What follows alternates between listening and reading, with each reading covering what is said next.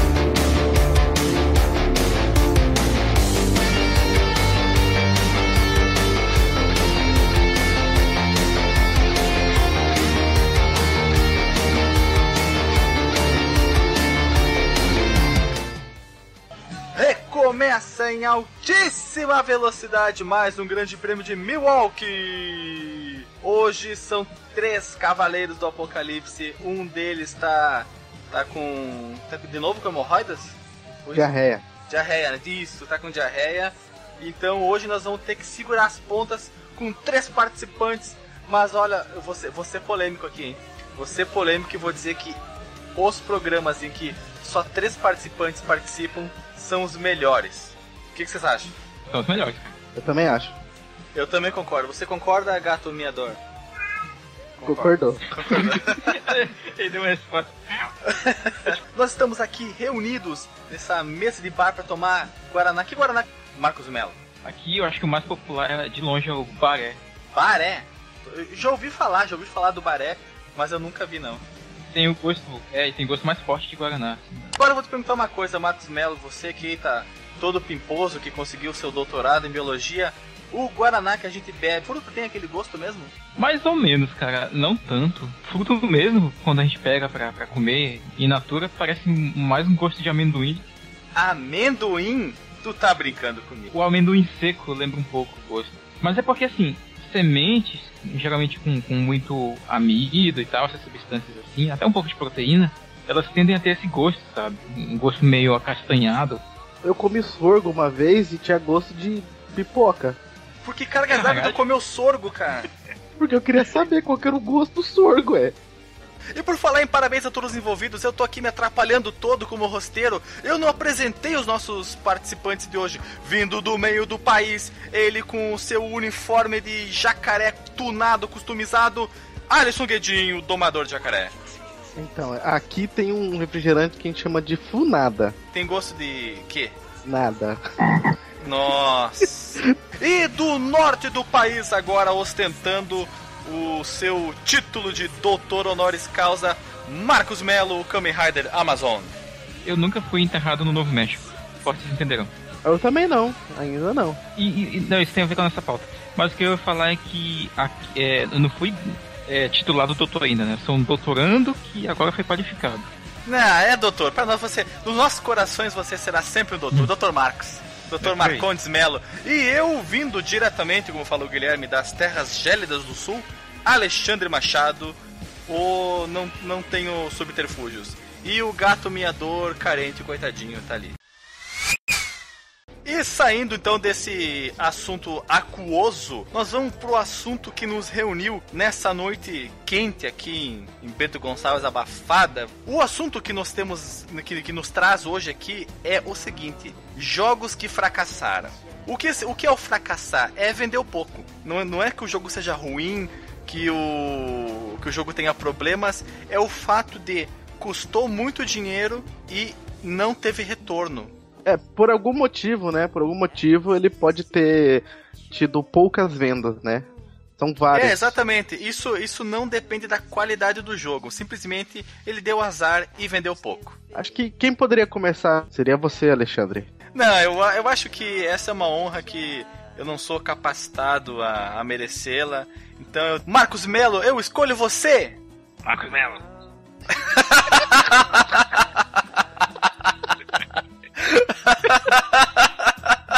Parece o Squirtle falando. Squirtle, Squirtle. Sim, eu coloquei aqui o escuro. Qual vai ser o meu ataque? Tu vai jogar um, uma tese de doutorado de 500 páginas em cima do teu inimigo. Em cima do Alisson. Olá, Marcos Melo. O que, que você traz aí de jogo fracassado? Vamos lá, nosso primeiro jogo fracassado aqui da noite. É, é um clássico, só que não. Assim, é um dos jogos responsáveis por. Clá é, um, é um clássico, desculpa te interromper, mas é um clássico no coração dos verdadeiros gamers?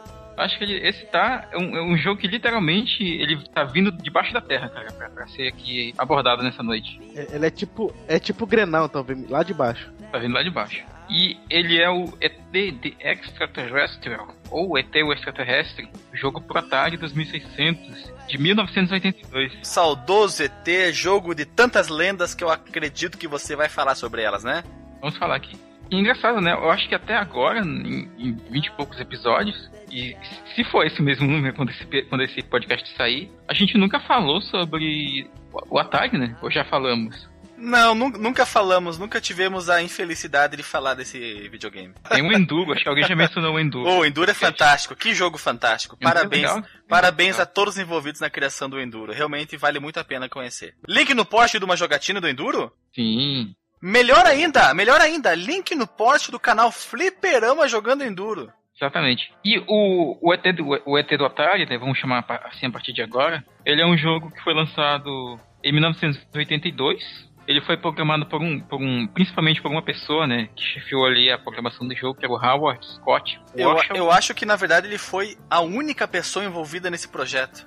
Ele foi a única pessoa mesmo, cara? Nossa. Foi, foi, Pior do que eu pensei, então. como fala o Engenheiros do Havaí, essa banda que o Brasil inteiro aprendeu a amar, somos um exército, exército de um homem só. Exatamente. Eu achava que, antes de, de fazer a pesquisa, né, pra essa, pra essa pauta, que o jogo ele tinha um selo de uma empresa por trás e tal, assim, além da Atari, né, um jogo terceirizado, só que não. Quem leva o crédito pelo desenvolvimento é a Atari e como publicadora também é a própria Atari. O que Mas, talvez na- piore até as coisas. Na época era assim, era normal isso. Ah, não, mas a gente tinha Activision na época já, que publicou até talvez alguns dos melhores jogos que tinha no Atari, cara, como o Pitfall, o River Raid. O que é o ET, o extraterrestre? Muito bem. O ET, ele é um extraterrestre.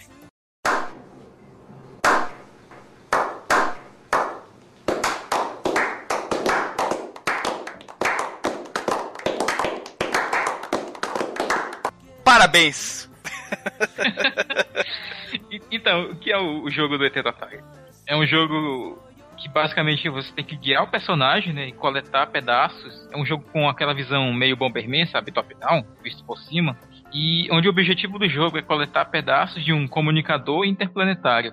E, ou então alguns itens. É, é- essa, essa é a premissa, isso que tá lá no, no projeto do jogo, tá lá escrito no papel o que tem que ser feito, coletar pedaços da nave espacial alienígena. Só que quando chegou na hora de fazer isso, olha, é, é inacreditável, mas não dá pra entender, Muito. não dá para entender nada o que tem na tela. É, o jogo é basicamente uma uma tela verde, né? Com alguns quadrados, losangos, sei lá o que é. Onde tu vê um bonequinho, né? Que tu tem que imaginar que é o ET, ele parece muito com a letra G. Tem uns itenzinhos, né? Que são esses pedaços da, da nave dele, ou é do comunicador, não lembro agora. E, e, um, e um bonequinho do menino, né? Só que também tem umas seções onde parece um, um buraco, né? Em vista, em vista transversal, né? Que seria uma vista transversal de um buraco. É como se fosse a letra U, totalmente todo, todo preto, né? E o ET entra dentro pra pegar, né? Pra coletar pedaços do desse telefone interplanetário, né? É o que E diz aqui nunca no mais- manualzinho. E nunca mais sair, né? Porque. é, o jogo. e- e- então, qual era a história que levou, né? A, a difama desse jogo? A wordfamia, não sei qual é a palavra correta. Infâmia. Infâmia. Muito boa, eu tava pensando em inglês. É que você é muito pensador. Muito pensador. A Atari, ela pensou que ganharia rolos de dinheiro pela produção de qual- qualquer coisa que tivesse ligado ao sucesso do filme, né, do ET, o extraterrestre. Então, o que, eles fizeram? Eles contrataram esse sujeito aí, o Washoe, e deram pra ele cinco semanas e meia pra ele entregar o, o jogo pronto. E aí saiu, sabe? Isso que a gente tá a gente tá tentando descrever aqui porque a gente precisa de um pouco de imaginação pra entender o que, que se passa, né, no jogo. É um pouco mais específico. Ele tinha que ser. Ele era obrigado, obrigado a fazer o jogo em 5 semanas e meia para ele bater com a saída do filme, que o filme ia ser Sim. lançado próximo ao Natal. Próximo ao Natal daquele ano, exatamente. E o, o gráfico do jogo é feio, como eu falei, o personagem ele é, ele é muito estranho, sabe? Parece que ele só tem pescoço. O, o cartucho do, do ET do Atari ele vendeu bem, sabe? Ele, ele, ele chegou a um, e meio, um milhão e meio no total, assim, de cópias. Eu achei até bastante, muito, assim, porque a gente tá falando aqui. Só que isso é um milhão e meio. O problema é o que ficou no galpão, né? Sim, isso. Então, comparado à expectativa de, de 2,5 a 3 milhões e meio que eles tinham, né, de, de cartuchos para vender. E qual foi o resultado disso, né? A publicação de um dos piores jogos, né, já, já avaliados pela crítica, né, um dos piores videogames já feitos. E, e também dos piores fracassos comercial de toda a história dos videogames, né? Tanto que ele foi, talvez, um dos maiores ah, responsáveis pelo, pelo crash de, do mercado de 1983, 1984 que aconteceu no mercado americano. E outra também, um dos jogos que mais teve tentativas de devoluções ou devoluções nas lojas. Exato. É exatamente um dos, um dos recordistas de devoluções. Esse jogo, o ET e o Pac-Man, foram dois jogos que a Atari produziu muito, muito, muito cartucho. Muito mesmo. Vendeu uma fração, encalhou o resto e foi um dos causadores. Esses dois jogos são, digamos, são atores de primeira linha do, do, do Crash de 83 dos videogames. Sim, juntamente com a, a quantidade muito grande né, de, de empresas que estavam desenvolvendo consoles para competir no mercado, né? É que nem faculdade de administra- Administração? administração e advocacia. Tu chuta uma pedra, sai um advogado e dois administrador. Sim, mas é é interessante até essa história, se a gente for um dia, talvez, quando a gente crescer um pouco mais, falar sobre o- esses, esses eventos históricos, sabe? São muito legais. O próprio Crash da indústria, tem muita coisa ali que protagonizou, né? Mas a gente pode citar aqui, claro, né? O exemplo do, do ET do Atari e do próprio Pac-Man. Que apesar de, de ter vendido bem, ele foi um, já ao contrário do ET, ele foi um fracasso de crítica, né? Porque é um jogo que era só uma sombra, né, do que era realmente o jogo do, do Pac-Man. Tanto que aí entra a maior lenda, né, que agora não é mais lenda, que foi dos, ó, dos cartuchos que foram enterrados em Alamogordo, né, no, no Novo México. E por muito tempo, né, se cogitava que isso seria apenas uma lenda.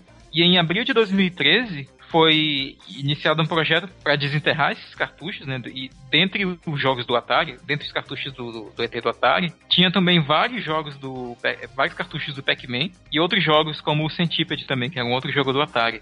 Tanto que existiam mais ou menos 728 mil cartuchos enterrados naquele lugar. Jesus amado. É, legal pra Exatamente. quem quiser saber mais dessa história, tem o filme, né, o documentário, né, no caso, No documentário. sobre, tem até no Netflix, se não me engano, foi lá no Netflix que eu assisti, falando sobre essa toda essa jornada aí do, do maluquinho lá que eu não lembro do nome, fazendo esse projeto pra desenterrar esses cartuchos aí. Alisson, é. sua responsabilidade colocar esse link no Porsche, então.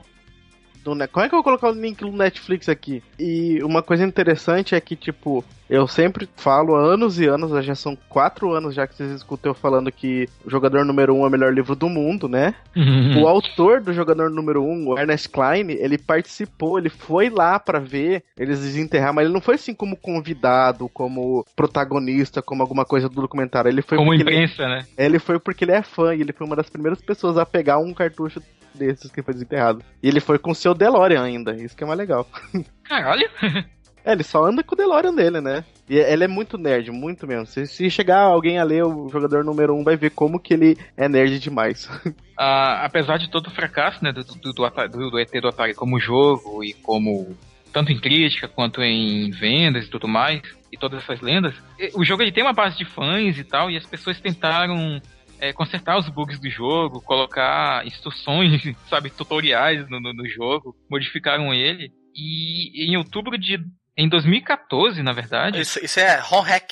sim, sim, exatamente, mas é engraçado, uma galera portou o jogo do Atari pro NES, cara. Caramba! esse jogo. E aí eles alteraram e fizeram isso, né? Tipo, colocaram instruções detalhadas de como jogar, essa parte de tutorial. E, e aí o jogo vendeu bem até, cara. Vendeu bem no mercado negro, né? É, no mercado negro, talvez. E é isso, esse, essa é a nossa historinha do Atari. Qualquer coisa, se a gente falar mais sobre o próprio Atari, né? De repente a gente pode retomar esse assunto, que tem sempre muita, muita coisa pra abordar aqui. E dando continuidade então aos nossos queridos fracassos, que são, são fracassos queridos, né? São a, a, história não é feita somente de vitórias, a história também é feita de derrotas e às vezes as derrotas chamam, chamam mais a atenção do que as vitórias. Pensando nisso, Alisson, venha cá com seu jacaré e nos conte a sua historinha. Quem aqui dos dois já jogou RPG de mesa? Eu já joguei uma única vez. Eu não joguei, cara. Eu só eu tinha vários amigos que jogavam, mas eu nunca, eu nunca pude jogar, infelizmente. É, o Alexandre provavelmente começou a jogar uma vez, nunca jogou Vampiro a Máscara. Nunca, nunca. Eu só sei, eu sei que existe, sei que existe, mas eu nem sabia, por exemplo, que ele tinha virado um jogo, jogo de jogo eletrônico, porque aqui tu não vai falar de um jogo de tabuleiro, né? É um jogo de tabuleiro. Não, claro que não, né? É um jogo eletrônico. Na verdade, uhum. ele virou vários jogos eletrônicos, né? Não só um, mas eu vou falar de um especificamente. ele virou uma das maiores franquias da história dos videogames? Não, ele virou, acho que se não me engano, são duas ou três franquias. Teve o. Eu vou tentar falar, eu não sou bom de inglês, mas vou tentar falar. Vampire The Masquerade Bloodlines e o Redemption, né? O Redemption foi o primeiro. Não, não, não, não, não, não, não, não, tá errada a pronúncia. Ah, qual é que é? Redentation. Os Redentation. Mas é, ele fez bastante sucesso. Ele foi um jogo lançado pela Valve, né? Tipo, a Valve não, ou pela Activision, né? Mas com. É que são nomes com... parecidos, né? A Valve, a Activision. Não, é, é, é, porque eu vou chegar lá. Eu vou chegar lá o porquê. É que a Valve tava meio ali junto ali com, com o galerê todo, entendeu? Ele é, ele é um jogo baseado no Vampiro à Máscara, né? Mesmo da editora é, White Wolf que lançou vários, é, vários jogos baseados no mundo das trevas. E eu não vou chegar. Não vou falar o que, que é mundo das trevas, porque não, não, não vale, senão a gente vai ficar até amanhã. Mas foi lançado pela. Foi feito né, pela empresa chamada Troika. Nome bonito, não é? É um nome bonito, Troika. nome bonito, Troika. O nome cabriocárico, eu diria. Mas olha só, é, a empresa lá, a, a, a, Troika, ela ficou interessada ali pra fazer um jogo assim com base no, no, no mundo do RPG Aí eles conseguiram um contrato com a Valve. Para ser a distribuidora? Não, para usar a engine Source. Usar a engine do Half-Life. A do Half-Life 2, para ser mais exato. Meu Deus, é, é muito, é muito avanço. De que ano é esse jogo aí? Esse jogo ele foi lançado. Deixa eu até confirmar aqui. Ele foi lançado em 2004, esse jogo. É, é, deixa eu falar toda da, toda a reviravolta. Foi lançado em 16 de novembro de 2004. A, a, a Troika foi a primeira empresa externa que não era não era da Valve a conseguir pôr as mãos na engine ou na engine. Isso, isso. Na engine do Half-Life 2, que era a Source. Eles pegaram uma. O porquê que esse jogo teve tantos problemas? Eles pegaram uma, uma engine, eu não consigo falar toda hora engine.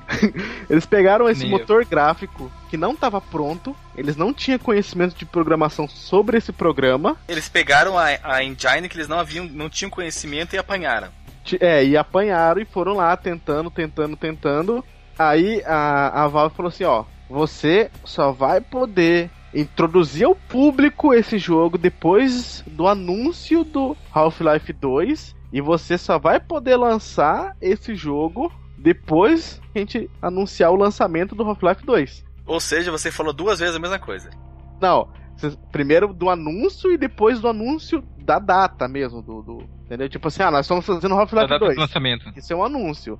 Nós vamos é, vender o jogo dia 12. Isso é outro anúncio, entendeu? Ah, entendi. Desculpe minha ignorância. Então, tipo, eles tiveram muitos problemas com essa parte de. de Se marketing. adaptar ao motor do jogo. Na verdade, não só o motor, ao, ao, ao que a, Valve mandava eles fazer. Aí, quando o jogo saiu, que ele saiu ele, ele foi ó, obrigado a ser lançado no dia 16 de novembro de 2004. A prévia deles era para lançar só em 2005. Eles foram obrigados pela Valve a lançar em 2004. E quem lançou o jogo foi a Activision, a publicadora.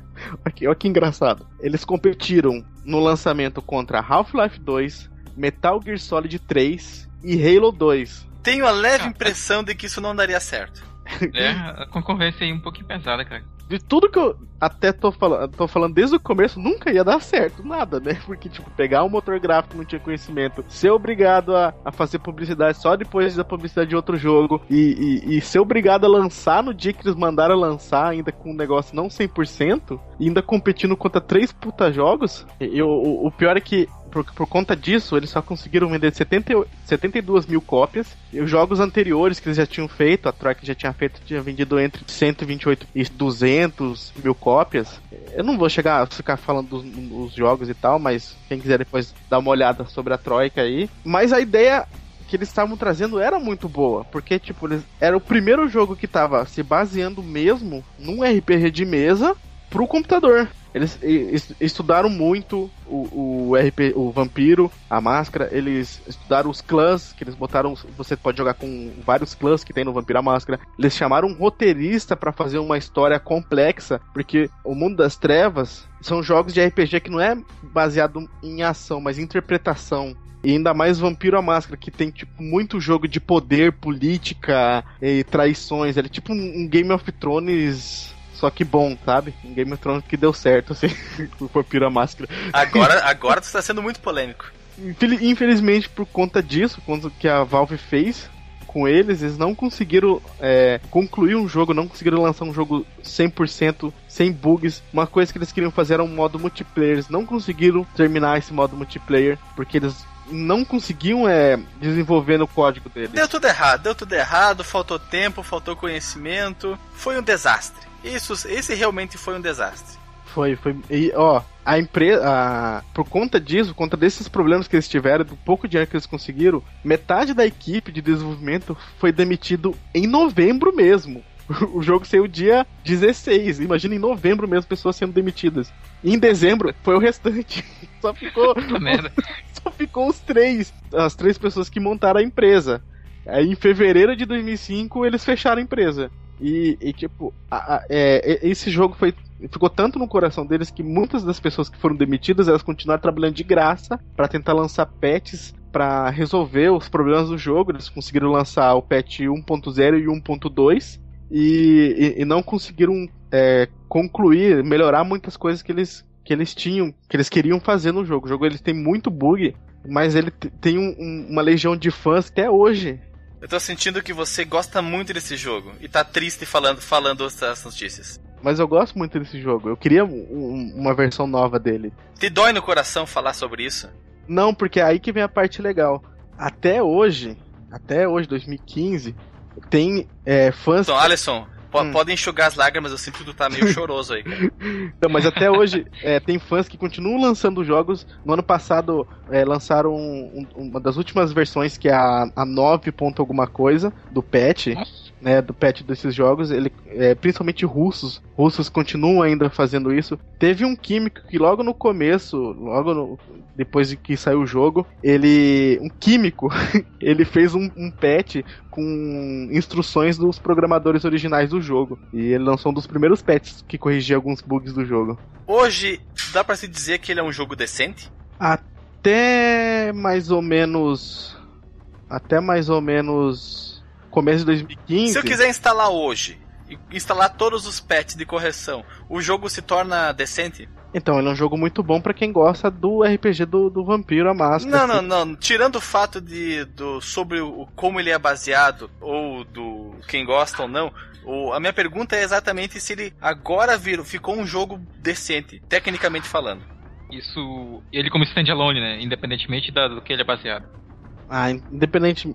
Com esses patches, com as correções, com a ajuda dos, dos russos lá, para você conseguir rodar no Windows 7 para cima, né? Porque no Windows 8, digamos, e no Windows 10, né? Você tem que fazer alguma, algumas gambizinhas, alguns patchzinhos tem que instalar. Ele é um, um jogo legal, um jogo decente para quem gosta muito do, do, do storyline, assim, de um, de um roteiro. Os bugs grosseiros se foram? Não, tem ainda alguns. Porque é assim, enquanto quando eles conseguem corrigir um. Você, você, você estridente aqui, ó. Então o jogo ainda não está jogável.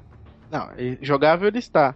Ele só, tipo, às vezes assim pode acontecer de algo, você tipo, cair no nada, assim. Que acontece em vários jogos até hoje em dia, né? Sabe? Quando você cai do nada, dá um bug assim que, que falha a. Eu entendo, eu te entendo, eu te entendo. Mas a, dados de. Desde 2007, que ele começou a ser vendido pela Valve até hoje, lá na Steam, né? Ele já vendeu cerca de 430 mil cópias. Aí tá lá a Valvezona lá ganhando dinheirinho agora com um jogo que os fãs arrumam, os fãs estão arrumando até hoje, a Valve, tipo, tá cagando pra, pro jogo, não lança uma atualização para ele, e que uma empresa que faliu que desenvolveu. Olha, eu acabo de ter uma ideia, Alice. Por que que tu não junta uma galera e ajeita o Duke Nukem Forever? Vai que é aí vocês começam a ganhar dinheiro. É, porque ele é muito recente, não dá. Ei, ou ele é inajeitável também. Não, ele é bom pra caralho, eu gostei. É melhor que Metal Gear Solid. Nossa, não. Qual polêmica, cara? Qual polêmica? Alisson é muito polêmico. Alisson, eu, eu, senti que você ficou com a voz embargada em alguns momentos, você deu uma titubeada. Seu soluçou. É, deu um, deu um soluço. Deu para perceber que você gosta muito desse jogo. É uma pena que isso tenha acontecido, mas é como eu disse, né? A história tem vencedores e tem derrotados. E às vezes a história dos derrotados é mais interessante que a história dos vencedores. E com essa frase bonita que eu tirei de lugar nenhum, eu vou pro próximo jogo que é trazido por mim mesmo. Que é um jogo que tocou muito meu coração. Ele foi lançado recentemente num, numa versão remasterizada, quando ninguém esperava que isso pudesse acontecer, quando achavam que ele estava morto, enterrado e só sobrevivia no coração dos verdadeiros jogadores, que é o Grim Fandango. Nossa, cara. Toca a musiquinha do Grim Fandango de fundo, cara, que é muito legal. O jogo, ele foi revolucionário, porque ele foi o primeiro adventure em 3D todos vocês que estão participando desse cast maravilhoso que é o Fliperama de Boteco. E talvez a maioria de vocês que está nos ouvindo agora, que baixaram a MP3 direto do nosso site, que vocês baixaram através do nosso feed no seu escutador de, de podcast do Android, do Windows Phone, do iPhone, do iPhone, do, do iTunes, do Realme, Real Player, uh, do, do onde quer que seja esse. Eu falei tanta coisa que eu acabei me perdendo no meu pensamento. Alguém me, me dá uma luz aí? tu tava falando do, do, de onde os ouvintes estão ouvindo o podcast. E tu ia puxar alguma coisa sobre o Fandango. É, possivelmente. Essa eu esqueci completamente. Vamos lá, o Grifandango. Ah, me lembrei, me lembrei. Ele foi revolucionário porque ele foi o primeiro adventure em 3D, enquanto os outros adventures sempre eram em 2D. Ah, e ainda digo mais, ainda digo mais, Alexandre. Ele deu uma revitalizada numa época que o, o, Adventure Point and Click ele já estava caindo no ostracismo, né? Ele estava morto, Marcos Melo. Morto! é porque eu quis, ser, eu quis ser eufêmico. É, para mim sempre esteve e ainda está. Podia ter sido enterrado lá em Novo México lá. Bem, o Grim Fandango, voltando, o Grim Fandango, ele foi muito aplaudido pela crítica, mas como ele está aqui nesse podcast, ele foi um fracasso de vendas. Para vocês terem uma ideia, desde o lançamento dele em 98 até 2013, tem números, números conflitantes. A LucasArts fala que vendeu entre 100 e 500, que é uma margem de erro tipo Ibope, né? Entre 100 uhum. e 500 mil. Enquanto algumas fontes dizem que ele vendeu exatamente 95 mil cópias. De qualquer maneira. É, pois é, né? Um número muito baixo de venda. E esse número foi contabilizado até 2003. Quer dizer, de, do, de 98 a 2003, ele vendeu somente 95 mil cópias. E aí a gente pode pensar, como é que um jogo desses, um fracasso comercial, um jogo que praticamente enterrou os Adventures 3D. Depois dele veio, claro, o, algum dos ilha, da série Ilha dos Macacos, acho que o 4 também, que é, que é em 3D. O Myst também, né? Mas o Myst, ele. ele, ele é Adventure? Dá pra considerar Myst Adventure? Eu acho que dá, mas. Ou, mas... ou de uma outra categoria. É, sim, pois é, eu acho que dá pra considerar, mas ele tem um, um estilo diferente de jogabilidade, né? Ele talvez seja um adventure em primeira pessoa? Ele é um adventure é, em primeira pessoa. É, mais, acho que mais isso. é o adventure em primeira pessoa com cenários pré-renderizados. É o maior nome de jogo que existe. é porque o 4, o Uru, ele é em terceira pessoa. Bem, mas o, o Grifandango, eu já contei aqui, vai estar no link no Porsche, que eu não me lembro agora a edição, vai ser uma surpresa para vocês. Nós falamos sobre ele. Ah, no simu, Simulando Simuladores. Foi no Isso. Simulando Simuladores, nós falamos sobre o Grim Fandango. Primeiro episódio, cara. Primeiro episódio? Simulando Simuladores é o primeiro episódio, né? É, o primeiro episódio. Tem o 00 e tem o 01. Ah, é, o 00 é o Ameaça da Gloriosa. Que era só a introdução. Isso, isso, introducimento. E o Simulando Simuladores, a gente fala da minha experiência com o Grifandango, que eu conheci ele num, num, num CD, eu acho que era da CD Expert ou revista do CD-ROM, que vinha com o demo Vinha com demônio, cara? Eu joguei esse, esse demo que aí. Vinha, que vinha com o demo do jogo e que eu, eu. Eu, me apaixonei, cara, pelo Grim Fandango. Eu, eu achei o jogo fantástico. Eu não sei em que fase o demo começava.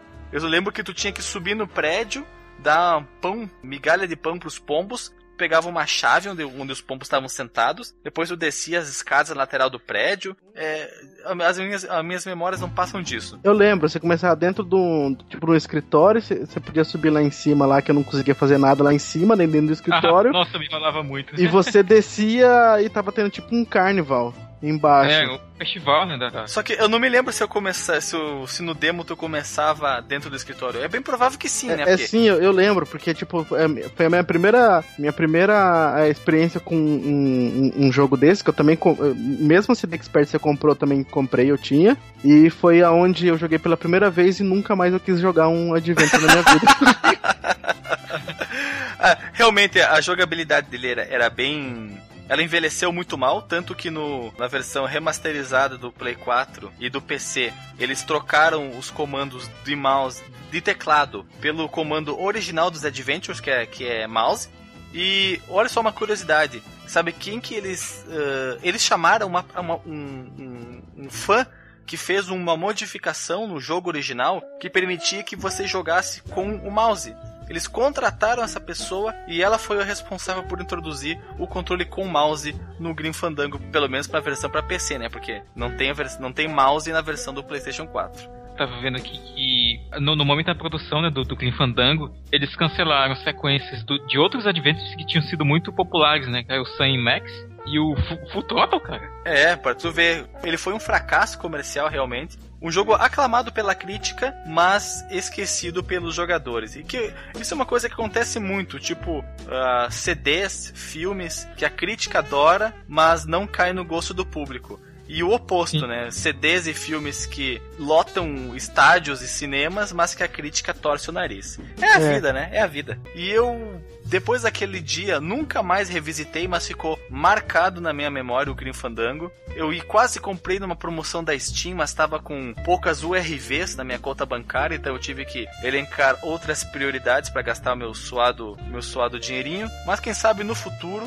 lá por 2020, 2021, quando eu comprar o Play 4, eu compro o Grim Fandango também. Mas, assim, a, a, a que, que é atribuído ao, ao, fracasso do, do Grim Fandango? O decaimento dos Adventures ou, ou algum outro fator econômico, sei lá, da, da época?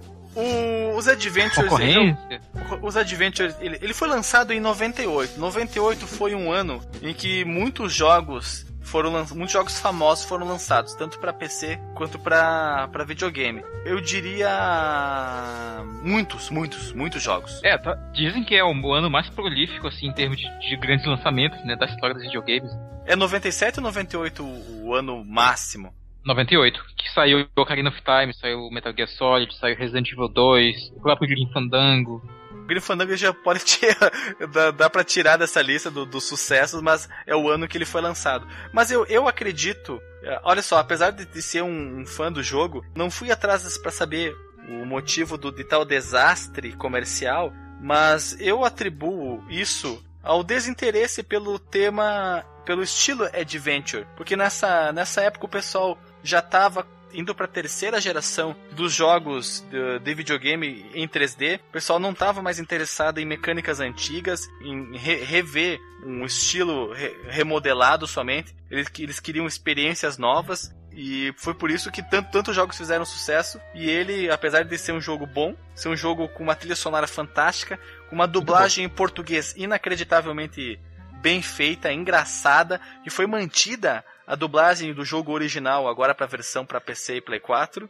Eu acredito que isso, esse é o motivador, o, de, o desinteresse por, por coisas antigas. Nessa época, depois do lançamento do Play, foi a época da experimentação. Surgiu muita coisa nova. Eu digo mais, cara. Eu, eu acho que teve uma migração muito grande de gente que, que jogava exclusivamente em PC para os consoles nesses, nesses anos aí, de 97, 98. Exa, exa, exatamente, exatamente. Vamos conjecturar aqui. O, a explosão, né, o fenômeno PlayStation tirou as pessoas da, da frente do computador e levou elas para frente da televisão. Mais, muito mais ainda do que na, na geração Super Nintendo e Mega Drive, porque o 3D chamava muito a atenção. E o poder do, dos videogames, a capacidade deles, fazia com que ideias que antes eram impossíveis de serem implementadas nos videogames da geração passada pudessem ser realmente colocadas em prática agora. Então isso foi um chamariz muito grande e eu colocaria na conta do fracasso do Grim Fandango as novidades do mundo dos videogames.